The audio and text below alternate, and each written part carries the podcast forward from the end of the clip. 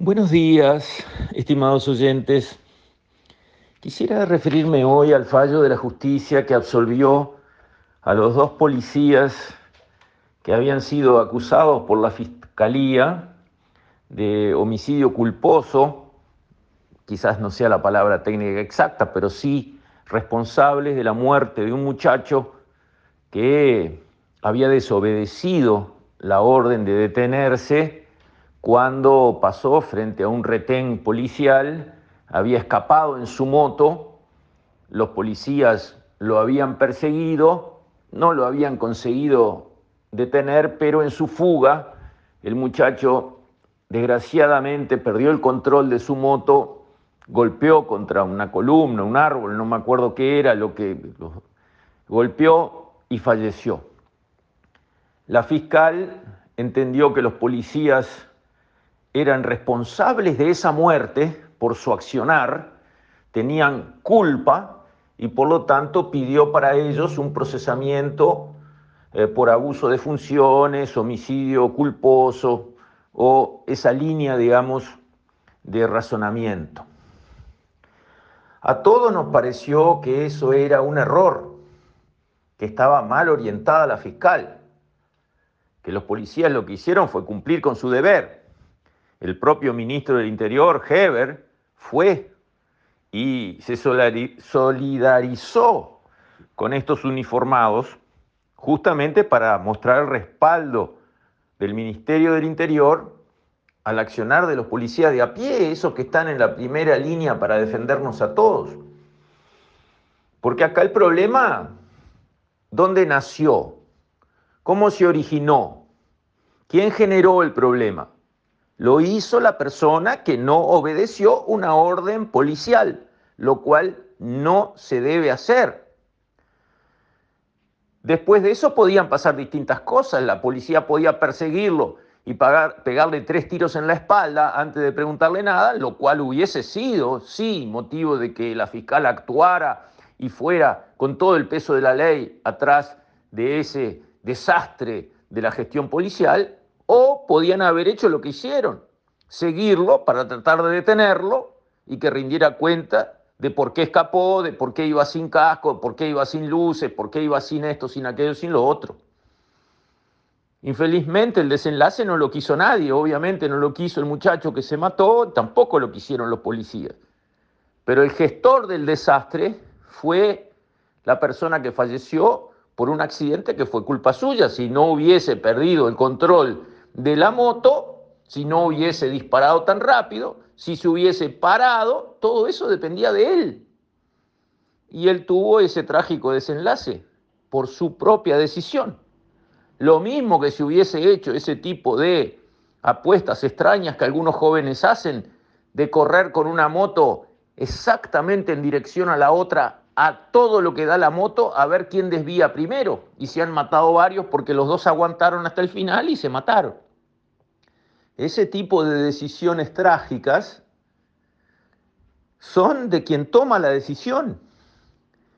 Perseguir la policía por un asunto así es devastador, porque le pasa a la policía la responsabilidad de cualquier cosa que salga mal por la decisión del otro. Ahí ya no es el policía que actúa mal, es el policía que cumple su deber quiere detener a alguien, tiene el derecho de la policía de detener, no le hacen caso, tiene el derecho y la necesidad la policía de perseguir, porque el que, el que dispara es porque está en una situación de culpabilidad, el que no tiene nada que esconder, el que no tiene culpa de nada. La policía le dice deténgase y se detiene, punto. ¿Qué pasa? Muéstrame la cédula. Eh, está sin luces, no tiene casco. Punto. Y ahí queda, se ligará una multa. Y sí, puede ser, pero obedece a la policía.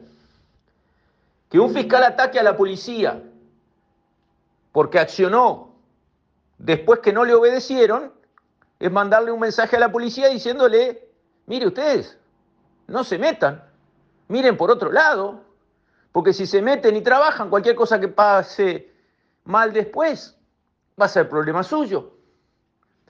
Entonces, por suerte, la jueza actuante, obvio, la fiscal va a apelar y habrá una segunda instancia, pero el Poder Judicial está dando la respuesta correcta, la que queremos los uruguayos. ¿Cuál es la respuesta que queremos los uruguayos? Respaldar a la policía. ¿Por qué la fiscal ataca a la policía en vez de respaldarla? Porque esta fiscal era la secretaria de Lucía Topolansky. Hay una línea conductora ahí, una línea conductora que se vio claramente en los gobiernos anteriores. Menoscabo de la policía, ninguneo de la policía, maniatar a la policía, frenar a la policía, acusar a la policía. ¿Y la policía cómo responde ante esa situación de acoso y derribo a la que se vio sometida?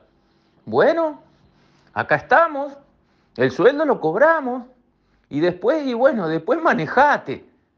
¿Para qué me voy a complicar si después el malo de la película soy yo? Es humano reaccionar así. Porque lo que precisa la policía es lo contrario de eso. Respaldo. Jueguense. Estamos con ustedes. Los necesitamos trabajando en la calle con todas las ganas. Eso es lo que la sociedad uruguaya precisa y es lo justo y lo correcto y lo legal. A la policía no se la puede insultar como acá se había vuelto un deporte nacional, decirle cualquier disparate a la policía, tirarle autos a los patrulleros. Pero ¿dónde se vio? Vayan a cualquier país del mundo que funciona bien, a esos países a donde se van los uruguayos que están patinando acá y les va bárbaro allá. Vayan a esos países y díganle una mala palabra a un policía, ni un gesto, una mala palabra, a ver cómo les va. Y acá se había transformado en deporte nacional decirle cualquier disparate a los policías en la cara, tirarle piedras a los patrulleros. ¿Dónde se vio? ¿Quién perdió los puntos de referencia? Perdió los puntos de referencia la línea conceptual que está atrás de esta fiscal, de Lucia Topolansky y de toda esa barra que consideran a la policía como por sí misma sospechosa, por sí misma culpable hay que desconfiar de la policía, hay que evitar a la policía. La policía está del otro lado, nosotros los buenos, estamos acá y la policía está allá. Y los delincuentes pobrecitos en realidad delinquen porque la sociedad fue mala con ellos cuando eran chiquitos. En realidad los verdaderos culpables somos nosotros, el resto de la sociedad que nos delomamos trabajando y que cuando era chiquito el delincuente, la sociedad no llegó a arroparlo, a arreglarle la vida, a hacerlo vivir mejor. Entonces, como pasó mal, ahora tiene el derecho de molernos a palos, robarnos, asaltarnos, violarnos, porque pobrecito, la sociedad lo condenó cuando era chico. Esa línea de razonamiento es tóxica, funesta, falsa, equivocada y destruye las sociedades abre la puerta para que la inseguridad crezca al galope, cosa que efectivamente sucedió durante los anteriores gobiernos, porque esa línea filosófica lleva a que la delincuencia se empodere. La delincuencia sienta que tiene razón, que no le va a pasar nada, que hay muchos con poder y con autoridad que los apoyan, explícita o implícitamente. Y lo contrario sucede con la policía. Ve que hay muchos con poder que los critican, que los ningunean y que en el fondo están deseando que pase algo para echarles la culpa de algo. Esto no es un tema menor para nuestra sociedad. Esto es un tema muy importante para nuestra sociedad. Hay que elegir de qué lado estamos. Hay que volver a las bases. Cada cual es responsable de su vida. No sirve eso de decir, ah, bueno, yo me porto como el diablo porque a mí la sociedad no me ayudó cuando yo era chico. No, señor. Usted se tiene que portar bien, lo hayan tratado bien o mal cuando era chico, porque así es como se debe funcionar. Es la única forma en una sociedad para tener una sociedad vivible.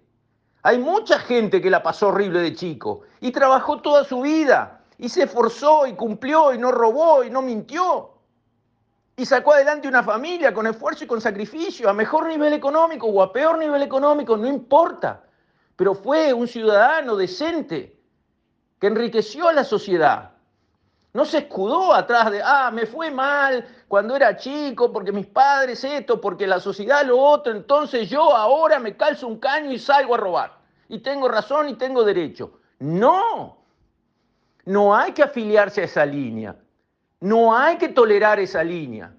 Hay que afiliarse, embanderarse claramente cada uno de nosotros en la línea opuesta.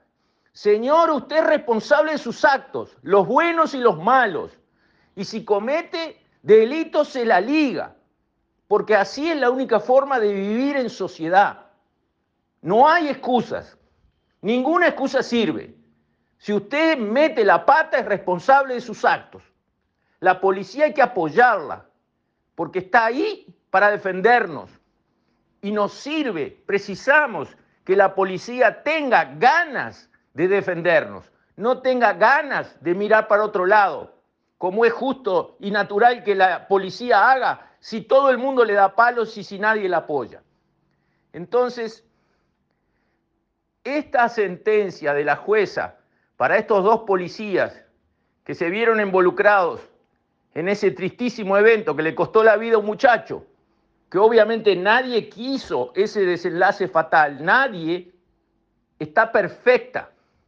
Esa sentencia es lo que la sociedad necesita. Y como sociedad tenemos que tomar conciencia de esta batalla de las ideas, esta batalla intelectual, ideológica que está frente a nosotros. No sirve mirar para otro lado y decir yo no fui. No sirve decir este tema no es mío. Este tema es de todos. Cada cual tiene que pensar y tomar partido. Y yo confío, creo, estoy seguro que una aplastante mayoría de los uruguayos quiere que las cosas se hagan bien, que la policía sea respaldada y respetada, que los delincuentes sean castigados porque son responsables de sus actos y deben cargar con el peso de la ley. Eso es el Uruguay vivible, ese es el Uruguay bueno, donde queremos criar a nuestros hijos. Lo otro termina en la oscuridad más absoluta. Con esto Estimados oyentes, me despido. Hasta mañana, si Dios quiere.